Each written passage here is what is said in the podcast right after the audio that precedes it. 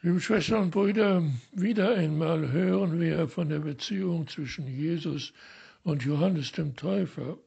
Oder nein, wir hören von der Vorfreude auf das große Fest, das Christfest, auf das wir uns im Augenblick innerlich und äußerlich bereiten. Was geschieht hier? Jesus spricht über Johannes den Täufer. Er spricht zu der Menge des Volkes, als die Jünger von Johannes den Täufer schon wieder abgezogen sind. Johannes der Täufer ist nicht einer, der in feinen Kleidern und in den Palästen herumzieht, sondern er ist der, der das Volk mit Wasser tauft. Und Jesus sagt, wie wichtig es ist, von Johannes dem Täufer mit Wasser getauft zu werden, als Voraussetzung, ja als Vorbedingung dessen, dass die Menschen mit Heiligem Geist, nämlich mit Gott selber, getauft werden und dann mit ihm verbunden sind. Diese Verbindung, die ist schon so wichtig durch die Taufe mit Wasser, durch Johannes den Täufer. Alle lassen sich im Volke taufen, nur die Pharisäer und die Schriftgelehrten, die meinen, sie hätten es nicht nötig, von Johannes dem Täufer getauft zu werden. Sie wissen es einfach besser. Sie haben sicherlich viel studiert und sie wissen gut zu überzeugen, aber ob sie wirklich überzeugend predigen, das wollen wir einmal offen lassen. Es wird ganz deutlich gesagt hier im Lukas-Evangelium, dass sie den Willen Gottes missachtet haben.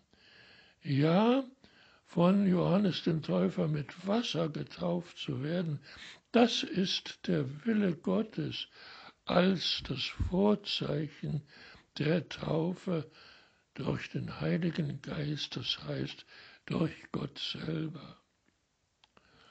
Hören und dann auch tun, was wir gehört haben, das ist entscheidend, dass wir weiterkommen, dass wir wirklich in dem von ihm herausgestellten Nähe Gottes kommen. Gott ist unser Schöpfer.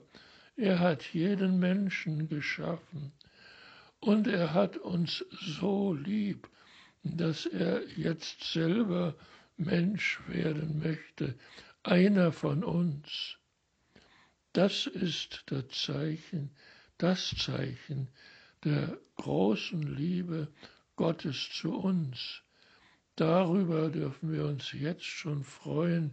Wir müssen uns nicht irr machen lassen durch die vielen Dinge, die es jetzt vor dem großen Fest zu beachten geht, durch das Einkaufen, durch die Wahl der Kleider, durch das, was man sich überlegt, was man feierliches zu essen machen könnte. Und dann natürlich noch die Gottesdienste und die Zeiten dieser Gottesdienste, damit auch keiner zu kurz kommt. All das ist wunderschön und sicher auch ganz gut gemeint, aber notwendig ist das andere. Notwendig ist die Liebe Gottes zu uns zu empfangen. Er wird Mensch in einer sehr ärmlichen Behausung, ja, in einem Stall wird er als Mensch geboren. Von Maria wird er geboren. Sie hat nicht von Josef, ihrem Verlobten, empfangen, sondern vom Heiligen Geist, vom Geist Gottes selbst ist Maria die, die Gott als Mensch auf die Welt bringen wird. Und wir dürfen uns freuen, dass dieser Gott als Mensch sein Leben hingegeben hat. Wir sind von unserer Sünde befreit dadurch, dass er sein Leben hingegeben hat, aber dass er auch auferstanden ist von den Toten. Durch den Tod hat er den Tod besiegt.